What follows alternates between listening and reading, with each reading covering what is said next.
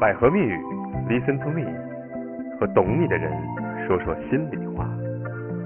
今天我们跟昨天会有点不一样。昨天我跟张老师呢，其实我们是聊了很多关于这个呃怎么样才是说明另一方出轨对啊，，去判断蛛丝马和迹判别的事情。对判断和鉴别，以及为什么会这样对啊？那今天呢，我们可能更多就基于这个实操的部分，所以我们特别请来了我们百合情感医院的这位呃很资深的这位小三分离师。大家可能觉得，哎，小三分离师到底是一个什么样的职业哈？嗯就觉得很好奇。嗯那其实小三分离师他其实还有一个，我们还有一个称谓叫情感挽回师对啊没错。啊，纪林自我介绍一下。啊，大家好，我叫纪林，然后很高兴在这里跟大家见面。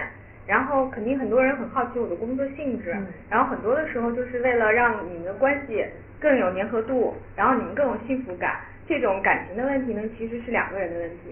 当出现第三个人的时候，必然会失衡。这种情况怎么办？我们就会教给你一些方法，让你们两个重新回到从前。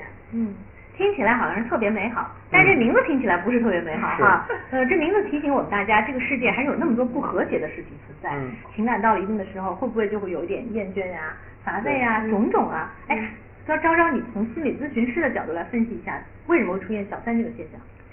呃，其实从心理上讲的话，小三是因为就是原本的一段亲密关系当中嗯。有些呃不稳定的因素，嗯嗯嗯。然后呢，这个不稳定的因素可能是因为一方的呃成长，也可能是因为一方的落下，或者是因为一些环境的改变，然后这种改变呢影响了某一方的内心或者说特质的一些波动或者说变化，嗯。而但是这个影响它不是对整体，就是这关系两个人的，那么这种情况下就会容易出现一个情感的偏移。嗯。如果这个时候本身内心这个变化引起一些空虚的话，而且不巧，这个空虚可能又跟他自己的内在的一些特质有关系，比如说他小时候生长在一个呃被控制的家庭，或者是一个被全然满足的家庭，或者是一个呃被某种光环环绕、还有抛弃的一种状态，嗯那么他有自己一些创伤的部分。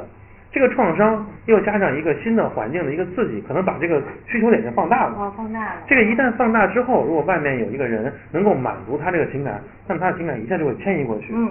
如果在迁移的过程中，然后呢，另外一半没有去理解，没有去足够的抚慰，或者没有觉察的情况下，那么就容易发生一些更为剧烈的情感的抖动。嗯那么如果这个时候又没有一个很好的干预，然后的话，双方就有一个逐渐冷淡的过程。那么被冷淡的一方又不理解发生了什么事情，嗯就有有一些愤怒啊，然后或有一些自我的觉得被抛弃的羞耻感啊。那么这个时候本来就已经偏离的人，然后呢遇到了这样一种情况之后，对方又排斥自己，等于说一个推力一个拉力。那么这种情况下，他就容易跟那个人更好的结合。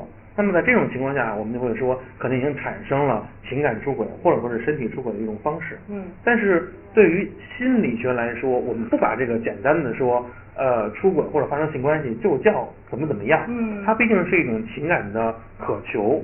我们会认为这个人跟另外一个人发生了一些亲密的关系，目的是为了从那个人身上得到一些融合感、一些补偿感、一些完整感，这个是我们去工作的重点。嗯。嗯，你听了前半段呢，我会觉得好像这个小三儿好像也有点合理性 哈嗯，但是确实现在社会上有很多的小三存在，而且我们经常在网上看到很多打小三的视频，嗯所以有些人会产生好奇，说小三分离师是不是就跟相当于就跟这个打小三儿的这个角色差不多？其实我们完全有本质的一些区别，嗯我们不一样哈对，嗯完全不一样。嗯比如说有女方找到我们，第一时间我们告诉她，你们现在是一场战役，嗯你这种你的假想敌是谁？你不用直接的就捕捉他呀，或者说跟他去见面啊，然后告诉他你抢我老公了。嗯我觉得你那是最不明智的，嗯因为我们看到很多案例里面是有小三主动会用一些方式联系对方对，嗯然后让他乱了阵脚，然后女人是很容易情绪的，嗯。这个一旦你情绪了，你就没有什么策略啊、战术啊，这些都不存在。嗯。然后这种情况下，可能你就变得非常被动，嗯。因为他知道你的软肋在哪儿了。所以我们一般心你不要去摊牌，比如说我们最不就建议，是不建议去打，呃对。呃不建议，最不建议的就是去打，嗯。然后去直接找他，或者去沟通你们怎么认识的，让让对方直接阐述给你这些。我觉得这些是没有必要的。嗯你首先第一点先明确你自己的诉求点是什么，嗯你是想跟他好，还是不想跟他好？嗯如果你彻底不想好了，那可可以用这种极端的方法。哦，那要是想跟他好，肯定还是来，就不想跟他好，他就不会来找你们嘛。但是呃不嗯，每个人的想法不一样。有的人我们会再问他嗯，你的诉求是因为你的不甘心引起的，你想挽回这段感情，嗯还是因为你本身觉得你们的感情是因为这个人的破坏？嗯但我们给客户会讲的非常明确的嗯，你们一定是你们两个人出了问题，才会有第三个人出现，嗯而不是因为第三个人出现了，你们两个才出问题。嗯嗯所以这个是听起来结果是一致的，但是实际上是在中间的整个过程中是完全不同的两个轨迹。啊，从这点上来讲，其实你们俩观点是一致的，就是嗯有问题了才会有第三个人出对现。对对对啊，没错好，我们现在有网友提问哈，网友说，请问专家，你的另一半出轨会怎么样？那么我们三个人其实领域都不太一样啊，不完全一样哈。我可能更倾向于研究情感和两性嗯，昭昭可能更研究这个心理咨询，嗯啊，然后那个纪林站在你的角度哈，嗯我们不同的角度来回答一下这个问题，嗯就是如果我们的另一半出轨了会怎么样？男士先说吧。呃，如果我的另一半要是出轨的话，其实我第一个反应是我是不是哪些地方没有足够的尊重女性而导致的？因为我接触的案例当中肯定是出现了这样的情况嘛。基于这个原因，我会尊重我的另一半的决定，嗯然后同时会跟我的另一半说，就是如果你做出这个决定的话，那么肯定是你已经深思熟虑过了。那么每个都是成年人，嗯如果你做出这样的一个选择的话，你需要付的是相应的代价。嗯如果你在愿意付出同等代价的情况下嗯，你去这么选择，那么我我会选择一个尊重你的方式。嗯但是如果你是又想出轨又不想付出代价，嗯。然后最后还全说我的不好的话，嗯。那可能我就要很快的诉诸于法律了。哦，嗯。还是挺厉害的哈，软硬兼施。嗯。啊。季林呢？我是这么想的啊，首先，如果真的是这样一个情况，我先像昭昭老师一样，嗯。先反思自己是不是有本身的问题。嗯。然后另外一个方面的话，可能在这个过程中，我会去先观察，嗯。是不是真的像呃对方直接给我的反馈，或者说是呃真的他们的感情已经到了一个很坚固的阶段。嗯因为我觉得两个人组合在一起，实际是一件特别不容易的事情。嗯然后最好还是能挽回则挽回。我我的想法是这样子的啊嗯，如果这样子，我会尽量的去找到自己的问题，发现怎么去修改嗯。如果有修改的途径，怎么尽快的让这件事情弥补嗯。如果这种情况下，我再去跟对方沟通，可能我会给他一些空间，嗯然后不去直接的干预。嗯，因为这个是我要婚姻本质的东西，就是嗯我还是要这个家是完整的。就是你会把一些主动权交给他，让他去解决对吧。嗯对吧？哦，我的回答很简单，如果我还爱这个人的话，我当然会想办法用一些方式，不管是求助于心理咨询师，还是情感挽回师，或者两个都可以求助，然后我来把他挽回。呃，如果我要是说对这个人已经没兴趣了，那不正好吗？再见，我们换人啊。那个我们接着说哈，嗯就是有一位网友说她的老公出轨了。啊嗯，但是这个女生呢，为了孩子，嗯啊，可能不想跟老公离婚，嗯但是老公呢依然就是雇我，可能在外面还是整天不回家，嗯这个怎么办？哎，这个时其实我正想看看两位的答案，肯定会是不一样的，嗯方式可能是不不太一样的。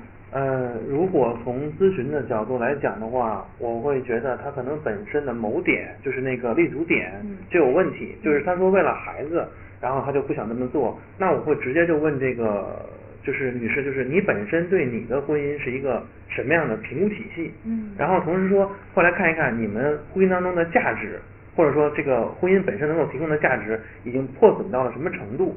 然后同时再问，就是你跟你的爱人是否能够对于教育孩子的这个方面达成一致？如果是已经能够达成对孩子教育的一致的话，那么说明你们可以做一个合作的父母。嗯，如果能做合作的父母的情况下，那么即便离婚也没事儿。对，那么先解决他这个基本的需要点，嗯然后翻过来我们再看，就是说你对于你的婚姻到底是怎么想的？因为我们会看到，他如果过度的把这个事情放到孩子上的话，可能是他对一个就是他不想面对的问题的回避。嗯那么这种情况下，我可能会先把这个问题摘出去，然后再问你对于婚姻本身是怎么看待的，然后你的容忍的底线是多少？嗯然后的话，你的本身的最低的框架的容忍度在哪儿？然后我们再去做调整，就是还是以以他为主体去。嗯就是弄明白他需求，他是为了孩子而不离婚。嗯啊，如果也能有办法让孩子过得好，但是他们依然离婚，这是最好的一种方法。对对对，我我就如果情感已经发现问题了，嗯那纪林呢？我觉得站在挽回师的角度，可能不会是支持他们离婚啊。嗯我们是这么想的啊，嗯就首先从我这个角度来讲的话，我首先不太会去支持他离婚，因为他说到孩子的原因，这只是一个借口，就像你刚才说的，哦但实际上他本质说明他不太想离婚，嗯就从他的内心需求里来讲，他自己本身不是特别想离婚的，孩子只是他放在那里觉得是一个，就像刚才说的是一个借口来嗯支撑他这个，是不是有很多的妻子都把会把孩子当成一个借口，其实是不想跟对方离婚的？嗯，有很多是这样啊，很多是这样。有一部分的话也确实是真实情况，就是想离了，但孩子会牵绊。嗯因为毕竟我自己也是一个母亲，我肯定是能理解的。但是我觉得你先要看清楚你对这件事情最重要的结果，就是我们首先拿结果来作为一个导向性的，嗯就是通过这个结果告诉我们应该怎么做。嗯比如说我现在就想离婚，那我们就想记得这些东西，比如说我们该孩子怎么养，然后接下来的生活怎么过，嗯然后如果说是我不想离婚，那我们就要看我怎么做能让对方的心意往回走。嗯如果说是你努力过了，我个人认为啊，就是一我们做过一个调查，百分之八十五的男性如果有过小三儿啊，有过婚外情啊，有过暧昧关系啊，精神出轨啊，或者一夜情啊，不管是他是哪个阶段，他是本着不太想离婚的状态。嗯嗯嗯，对。首先你也得了解男人，我觉得这是两个角度。嗯那如果是倒过来，假如是一个男的，嗯啊，也会有男人说，哎呀，我出于孩子的角度，嗯我不想离婚啊。嗯这男人这跟女人是不太一样的。嗯对，嗯，这个你会怎么劝他？呃，因为本身他们的需求是不同的。我说过，女人其实，在婚姻当中更多的是需要这种心灵和精神上的满足感和抚慰感，嗯而男人在婚姻当中更多是希望对婚姻的掌控感和成就感，这个其实是很很不同的。嗯那么我就会让就问这个男人，就是你在你的婚姻当中到底有没有可能性去重新掌握这个婚姻的主动感或者说是掌控感？如果你你们通过评估，你发现你永远达不到你这个需求，嗯那么你就会发现这个东西可能是有有问题，或者它的就是基本蓝图就是一个两个人的偏差。嗯那么这种情况下，就要建议他重新去考虑，就是还是一个个体的利益最大化的角度去推进的。嗯嗯嗯，你你觉得呢？嗯会有男的来找我们，经常也会有啊。是是是嗯，确实没错。但是呢，我觉得张瑶老师说的他的观点我是认同的。嗯但是呢，我个人更认为的是什么呀？就是无论他男性的出发点是以孩子为借口也好，或者他本身就是考虑到孩子的角度也罢，那我觉得这个关系可以维系一段时间。嗯，就比如说，你们不要在最尖锐的时候下这个定论性的结论，就不要着急。对啊，再等一等。对吧？嗯有多少人是等一等之后就发现不想离了？呃，是其实很大一部分的，因为你去考虑人是受情绪的影响和环境的影响的。嗯比如说我现在工作不太顺利，比如说我现在可能受外界的跟同事之间有一些矛盾，嗯或者说你是因为很多女性跟她的母亲关系不太好，嗯，就是婆媳关系啊，不太和。跟对方的母对亲。如果是这样的情况下呢，她是一件，她是一个很为难的角色，而且可能有很多女性的话。做不到足够的尊重男性，嗯就比如说我会以中国现在的这个婚姻构架来讲的话，可能我就会直接说他，指责他，然后戳呃戳他的一些软肋和痛处。那如果是这种状况的话，可能对方这个男士是想逃离的，嗯对吧？因为你要知道，还是那句话，你们是拍档关系，你们没有血缘关系，对方是有权撤离的，嗯和放弃这种这种跟你继续维系的权益的。嗯我个人是这么讲。嗯，也就是说，我们所理解的情感挽回师，他其实也不是一直都是所有的都是百分百在挽回，嗯有的时候觉得他们实在不合适了，嗯也会劝他们干脆就分了。嗯对哦对没错好像是这个意思哈。好，请问专家，明明知道女友出轨，自己却装作不知道，这是要打碎了牙往肚里咽的节奏，我要不要揭穿啊？这个可能指的是不是他的朋友明知自己女友出轨，装作不知道，然后他的朋友看不过眼了，说我我是不是应该揭穿他？这样是这意思吗？不是他本身的不是啊，本人男孩本身哦，自己明明知道女友出轨，但是嗯却装作不知道，哎呦，这太隐忍了，太痛苦了啊！嗯然后说我这么痛苦，我要不要揭穿对方？跟对方明示一下，嗯然后可能我现在知道你出轨，我个人的建议是直接跟他谈判。啊，就是要告诉他我知道了。刚刚你觉得呢？我觉得，如果他就是我可能会第一个反应是，就是你为什么要有一个这样的隐忍的状态？为什么要隐忍？对，然后的话，通过你隐忍的状态，看到你自己内在的一个需求，嗯然后通过你内在的需求去看你这个需求，通过你这个行为能不能达到最终的结果。嗯然后如果说可以达到这个结果的话，那么我们去用一个什么样的方式？但是如果你发现你的隐忍换不来一个东西的话，那么就可能不要再给这个姑娘喂胡萝卜了，就该使用拿大大棒的方式了。嗯嗯可能拿大棒子，他觉得一下就完蛋了。因为我觉得他要是隐忍，一般来讲哈，其实都是不愿意面对那个要结束的那个场面，嗯或者是面对一个他要去处理很难搞定的那个场面，所以他不敢往前走。那其实这个点恰恰是说明他在恋爱当中，或者说将来的婚姻当中应该去成长的一个点。嗯就是你既然在这绊倒了，那么你需要用各种各样的方式，无论是找咨询师也好，还是说找你的朋友也好，还是找一些导师也好，嗯然后把你这个点修复好了之后，你才能让你以后的生活更加的好。这听起来非常残酷。对，否则的话，你永远会在这个点上摔倒。可能这次是呃，你有一个女朋友出轨了，你无法去面对。嗯可能是下次他跟别人暧昧，你又不知道怎么去说。嗯就是你会发现他的性格在这么听起来，好像是一个偏去付出，然后企图换回一个什么样的一个呃，企图去交换的一个东西。嗯这种交换的方式，其实对于学习和工作是有效的，但对于情感来说，它是未必的。嗯还是要有很多硬的手腕才行。嗯，好，下面还有其他的问题吗？我看啊，我的媳妇儿挺漂亮的，人也能干，我也很爱她。结婚十几年了，有两个孩子，他对家人都挺好的，我就一般了。啊，开了个小饭店，经济不太好。啊，我媳妇儿的异性缘很好，经常跟异性聊得热火朝天，而且她一直跟前男友在联系。啊，我让她断了，她也是糊弄一下就完了，还说我小心眼儿。让我们说他是小心眼儿呢，还是他媳妇儿有什么问题？我看一下，他说媳妇儿挺漂亮的，很能干。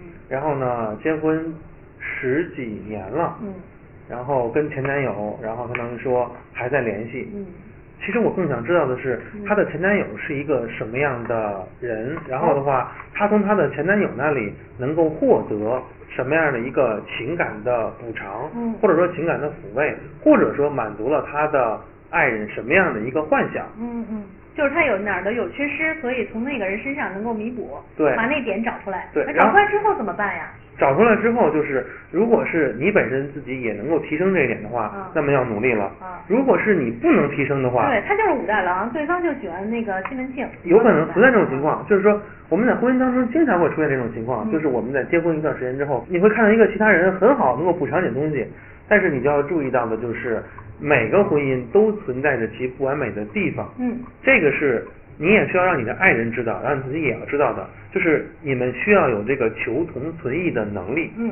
你可以明显发现，他们对于求同这个方面是做得很好的，但是对于存异，就是各自不同的地方去理解对方、去抚慰对方的这个能力，其实是有欠缺的。那么，如果做咨询的话，就会从如何存异的方向去呃辅导也好，然后呢去沟通也好，通过这样的方式，这里面有具体的一些内容，我就不展开了。好好，那纪林，如果这是你们的一个客户，他想找到你，他们家就面临这个情况，你们一般会怎么跟他说？首先我要明确他的这个前男友是在你们婚前他们就持续联系，嗯，还是婚后？哦，有什么不同吗？嗯有本质的区别。嗯如果是婚前的话，他依然就只是把他当成一个朋友。嗯嗯如果是婚后的话，是真的因为发现你的身上的不足，我从他身上可以寻找到一个依赖。哦，有可能，有可能，这是有道理的啊。然后呢？然后这个这个一点明确了之后的话，我觉得你的爱人是本着想跟你在一起的。如果他真要跟你分开，他的异性缘那么好，是很容易出轨的。对。哎，那既然是这样一个情况下，我觉得你可以很敞开的去跟他聊一下这个问题，把你心中的一些呃疑虑啊，包括你为什么去这么做的这种想法啊，为什么我突然到今天隐忍的不能不说了的这种心态啊，都跟他去阐述一下。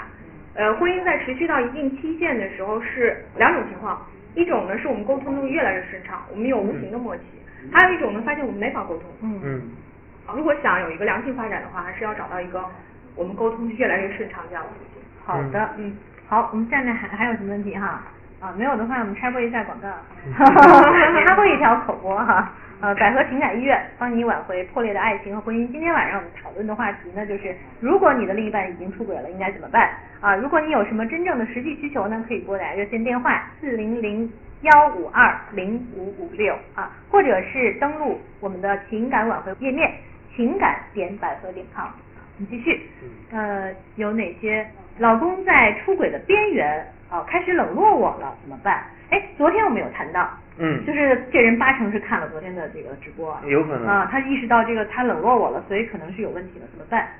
呃，这个，因为他这一句话其实涵盖了很很多多的信息点哈没有说明，就是嗯。呃，一个男人冷落这个女人有两种情况，嗯一种情况是他自然冷落，就是进入到婚姻之后，就像之前说的，进入到婚姻之后，男人就开始把所有的精力向外迁移，嗯开始忙他的成功的事业，嗯这种冷落叫自然冷落。那么这种冷落，自然冷落这种自然冷落的话，其实他需要的就可能是一个女人的理解和一个女人的跟随。那么这种情况下，男人更加愿意为她服务。嗯这种情况，另外一种情况就是非自然性的冷落。啊，就是有问题。对，那那这种原因可能就是因为女性的吸引力降低，嗯或者是女性不能够再更多的提供其情绪价值。嗯嗯因为结婚之后男人很累嘛，在外面工工作嗯，然后回来之后他可能想要一个舒适的家，或者需要一个舒适的环境嗯。那么在这种情况下的话，女人如果不能够提供一个负性情绪价值，嗯就是说能够让你在我这里的不舒服，通过我的宽慰，通过我的理解，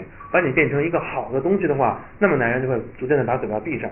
我举个小例子，比如说这个男的说，哎呀，我回到家之后，我觉得我特别的失败。嗯那么这个女人可能就是说，哎，不要紧的，没有关系的。那这个就不叫做提供互相情绪价值。嗯要怎么说呢？就是说，你看你这个状态说明什么呢？起码说明你能够面对这个事情。嗯很多人是不能够面对的。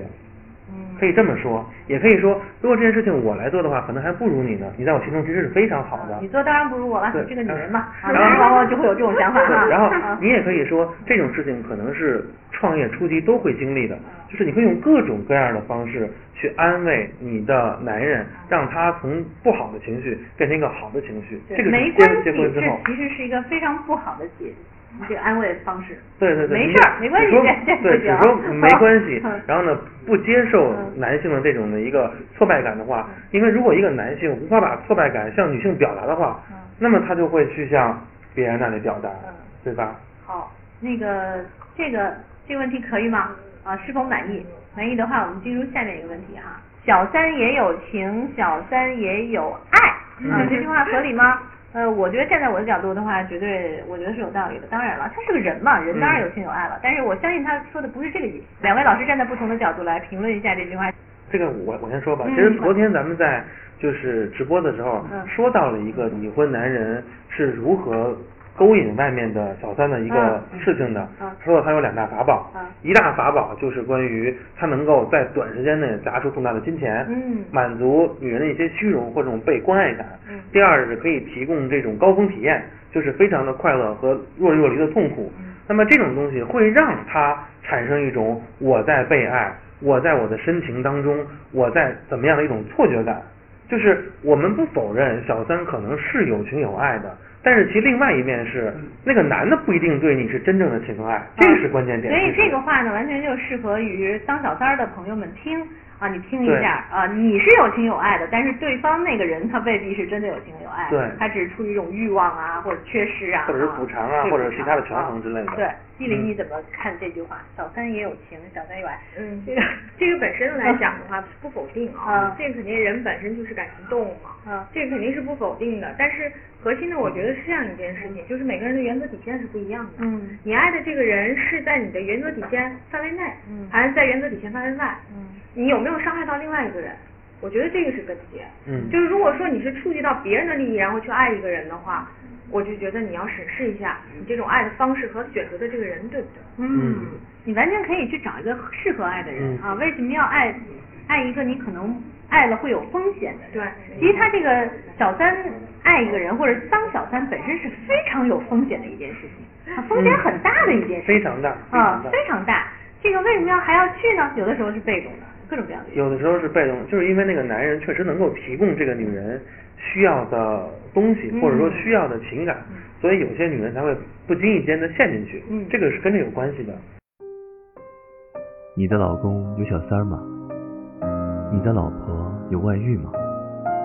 你们性冷淡吗？诸多问题，请登录百合情感医院，情感点百合点 com。